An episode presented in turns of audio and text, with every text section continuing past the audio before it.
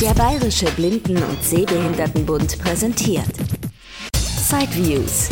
Die Side City at Home 2022. Interviews rund um Technik und Hilfsmittel für blinde und sehbehinderte Menschen. Von und mit Christian Stahlberg. Jetzt im Gespräch mit Richard Emling von der Firma Two of One. Hallo. Guten Abend. Es ist, glaube ich, die erste Firma aus dem Saarland, die ich interviewe. Insofern eine Premiere. Gut, Saarland ist nicht so groß, aber trotzdem eine spannende Sache auf jeden Fall. Ja, äh, Two of One, vielleicht erstmal, was hat's mit dem Namen auf sich und dann natürlich auch nochmal etwas genauer, wo sind Sie beheimatet und was bietet die Firma grundsätzlicherweise an? Wir versorgen blinde und hochgradig Sehbehinderte mit unterstützenden Technologien, um behinderungsbedingte Barrieren im Alltag zu kompensieren. Das ist ein Standardsatz, den sage ich so oder so jedem, der fragt, was wir letztendlich tun. Das ist sehr schön, weil er deckt im Grunde genommen alles ab, was wir tun. Wir sehen uns als Dienstleister, versorgen Blinde und Sehbehinderte sowohl äh, für die berufliche Integration, für Studium, Schule, als auch im privaten Umfeld mit Technologien. Dazu gehören die klassischen Hilfsmittel wie Bildschirmlesegeräte, elektronische Lupen, für die Blindenarbeitsplätze, Computer mit Sprachausgabe, Breitzeile, Screenreader, JAWS, NVDA, Mac und sprechende Mobiltelefone. Wir versorgen ebenfalls mit Bildschirmvergrößerung, namentlich mit Zoomtext. Und das Ganze läuft deutschlandweit oder dann auf die Südwesten Deutschlands beschränkt oder in welchen Bereichen kann man sie am besten anfordern? Also unser Kern Gebiet liegt tatsächlich im Südwesten Deutschlands, Rheinland-Pfalz, Saarland, Baden-Württemberg, Rheinhessen. Ein bisschen arbeiten wir auch mittlerweile in Nordrhein-Westfalen, Köln, die Umgebung. Natürlich, wenn es um eine Arbeitsplatzausstattung geht, fahren wir auch mal gerne nach Hamburg oder Berlin hoch, aber das muss ich natürlich irgendwo rechnen. Und Two of One, der Name kommt, weil Sie, glaube ich, zu zweit in dieser Firma arbeiten oder wie, wie kam es zu dem Namen vielleicht noch? der Name Two of One verkörpert die Zusammengehörigkeit meiner Frau und mir in diesem Projekt Two of One. Es steht ein bisschen für zwei Seiten derselben Münze und es geht auch um die, um die zwei Säulen, die letztendlich die Kernkompetenz unseres Unternehmens bilden. Einerseits die Versorgung mit Hilfsmitteln und andererseits auch die Schulungs- und Dienstleistungskompetenzen, namentlich hier auch Consulting im Bereich Barrierefreiheit für Unternehmen, die ihre Software barrierefrei gestalten wollen, die, die Webseiten barrierefrei gestalten wollen, mit dem Fokus auf der Nutzung durch Blinde und hochgradig Sehbehinderte. Mhm. Ja, und Dreh- und Angelpunkt von einem Arbeitsplatz ist ja meistens, zumindest wenn man unter Windows arbeitet, immer noch der Screenreader. Hier hat sich ja einfach JAWS und natürlich auch inzwischen der kostenlose NVDA, NVDA für viele durchgesetzt ja, vielleicht mal kurz aus Ihrer Sicht. Man sagt immer, naja, für einen Arbeitsplatz unbedingt JAWS und privat, naja, wenn es die Kasse zahlt, dann auch JAWS, aber hm, naja, vielleicht auch NVDA. Also, wie sind denn da so Ihre Erfahrungen in Sachen Screenreader für Windows? Ich sehe mittlerweile, was den ähm, Privatmarkt angeht, keinen wesentlichen Leistungsunterschied mehr zwischen JAWS und NVDA. Da sitzen richtig fähige Köpfe im NVDA-Entwicklerteam und NVDA hat mittlerweile, was die Funktionalität angeht, JAWS eingeholt und in manchen Bereichen würde ich sogar sagen auch überholt. Was ich besonders toll finde, ist eben die äh, Möglichkeit, dass man NVDA mit äh, Plugins erweitern kann, die von einer Open Source Community weltweit weiterentwickelt, programmiert und ständig gewartet werden im Vergleich zu den JAWS-Skripts, die man sich halt überall zusammensuchen muss, gibt es bei NVDA eine zentrale Anlaufstelle, um diese Erweiterungen herunterladen und installieren zu können. Das ist wesentlich aufgeräumter.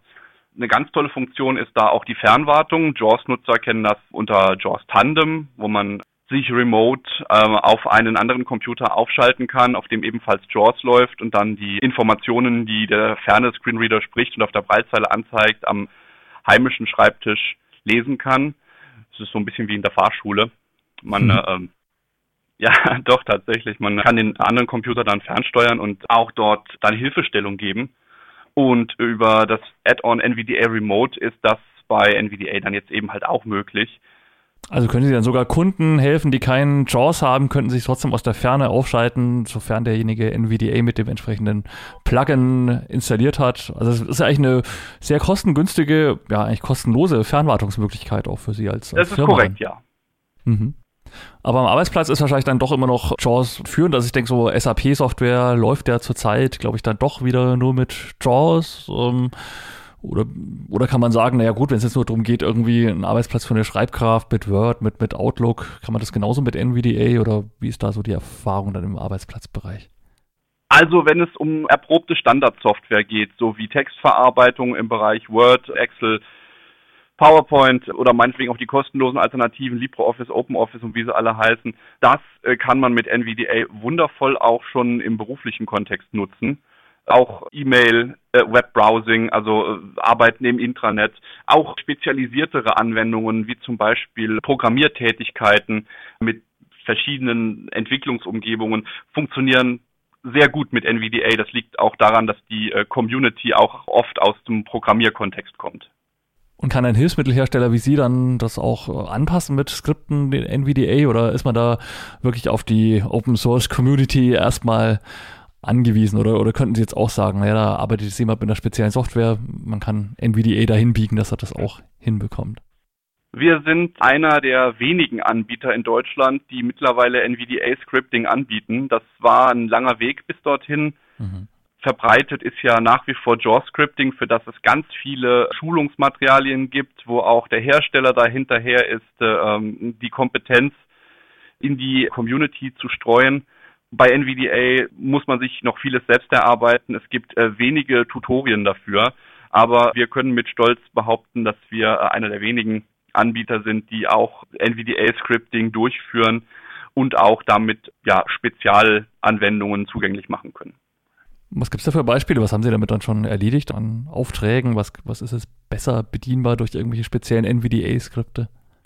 Es gibt zum Beispiel NVDA-Scripts für die Banking-Application von Subsembly, das äh, Banking for W für Windows, wo die Breile-Repräsentation und insbesondere die Zeilenumbrüche nicht so gestaltet waren, dass man damit effektiv arbeiten konnte. Das sind so Kleinigkeiten. Ne? Das Feld für die, für die TAN-Eingabe war um eine Stelle verschoben, sodass man immer eine Ziffer von der TAN auf der Breilzeile nicht sehen konnte. Das sind Kleinigkeiten, aber wenn man die mit einem Skript umstellt, ist das einfach ein ja, wahnsinniger Zugewinn für den Nutzer. Mhm. Und das kann man dann von Ihnen bekommen oder halt auch gegen, gegen Gebühr oder man könnte sich notfalls auch irgendwas schreiben lassen für so eine Geschichte. Genau. Ja, gut, NVDA und Screenreader unter Windows das eine Thema. Für manche stellt sich inzwischen, nachdem sie Erfahrung mit iPhone und vielleicht auch iPad haben, dann die Frage, was mache ich eigentlich mit meinem Windows-Rechner? Muss es denn überhaupt immer ein Windows-Rechner sein? Oder würde es nicht auch irgendein Apple Macintosh oder so ein schon schickes, dünnes Apple Notebook sein? Und naja, klar, da muss man dann natürlich in den meisten Fällen mit dem speziellen Mac OS Betriebssystem arbeiten. Da scheinen sie ja auch einiges an Erfahrung zu haben, was wo die Bedienung von Mac-Computern angeht. Ich nutze Apple-Computer seit dem Jahr 2009 und war von Anfang an positiv überrascht, wie anders dort doch Zugänglichkeit funktioniert und von der Tatsache, dass die einfach out of the box funktioniert. Ich äh, drücke an meinem Mac Command F5 und der Screenreader VoiceOver fängt sofort an zu sprechen und liest mir die Bildschirmobjekte vor.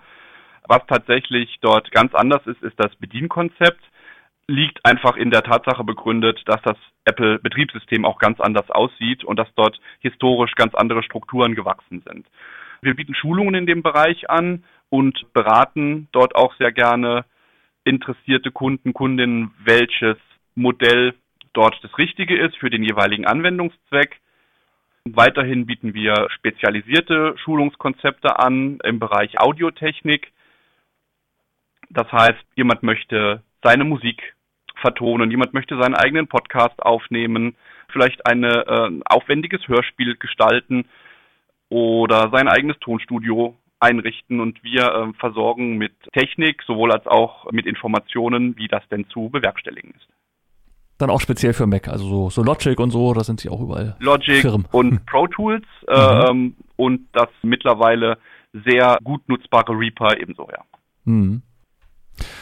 Und ansonsten, wie viel Zeit muss man dann ungefähr mitbringen, wenn man jetzt mal wirklich sagt, man, man wechselt jetzt auf Mac? Also klar, ich meine, seine alten Windows-Programme kann man natürlich auch vergessen. Man muss einiges neu lernen. Also man ist wahrscheinlich schon erstmal eine Weile beschäftigt und möchte vielleicht dann doch die ersten Tage erstmal lieber wieder zurück zu Windows. Oder wie sind so Ihre Erfahrungen bei Umsteigern, die Sie schon begleitet haben?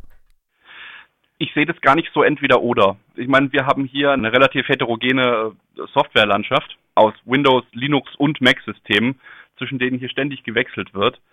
Es gibt Systeme, die ihren Aufgabenschwerpunkt eher in dem eher im Kreativbereich haben. Es gibt Systeme, die ihren äh, Aufgabenschwerpunkt eher im Produktivbereich haben.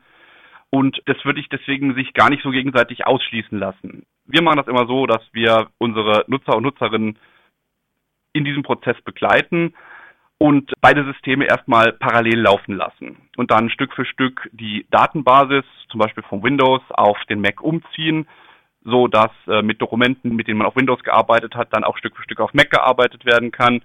Und das wäre dann aber auch ein Angebot wahrscheinlich, was man auch aus der Ferne nutzen könnte. Oder müsste man da jetzt wirklich in, ihre, in dem Einzugsgebiet Ihrer Firma wohnen, um das nutzen zu können, diese Mac-Umstiegsangebote? Das ist immer sehr individuell. Manche Umsteiger, Umsteigerinnen sind äh, in der Lage, das Ganze komplett fernmündlich zu machen. Die kriegen dann ihre Schulung über ein Kommunikationsmedium ihrer Wahl, entweder am Telefon oder FaceTime oder Skype oder was auch immer zur Verfügung steht. Und andere, bei denen komme ich dann erstmal vorbei und ähm, bringe ihnen die Systeme in einer 1 zu 1 Schulungssituation bei.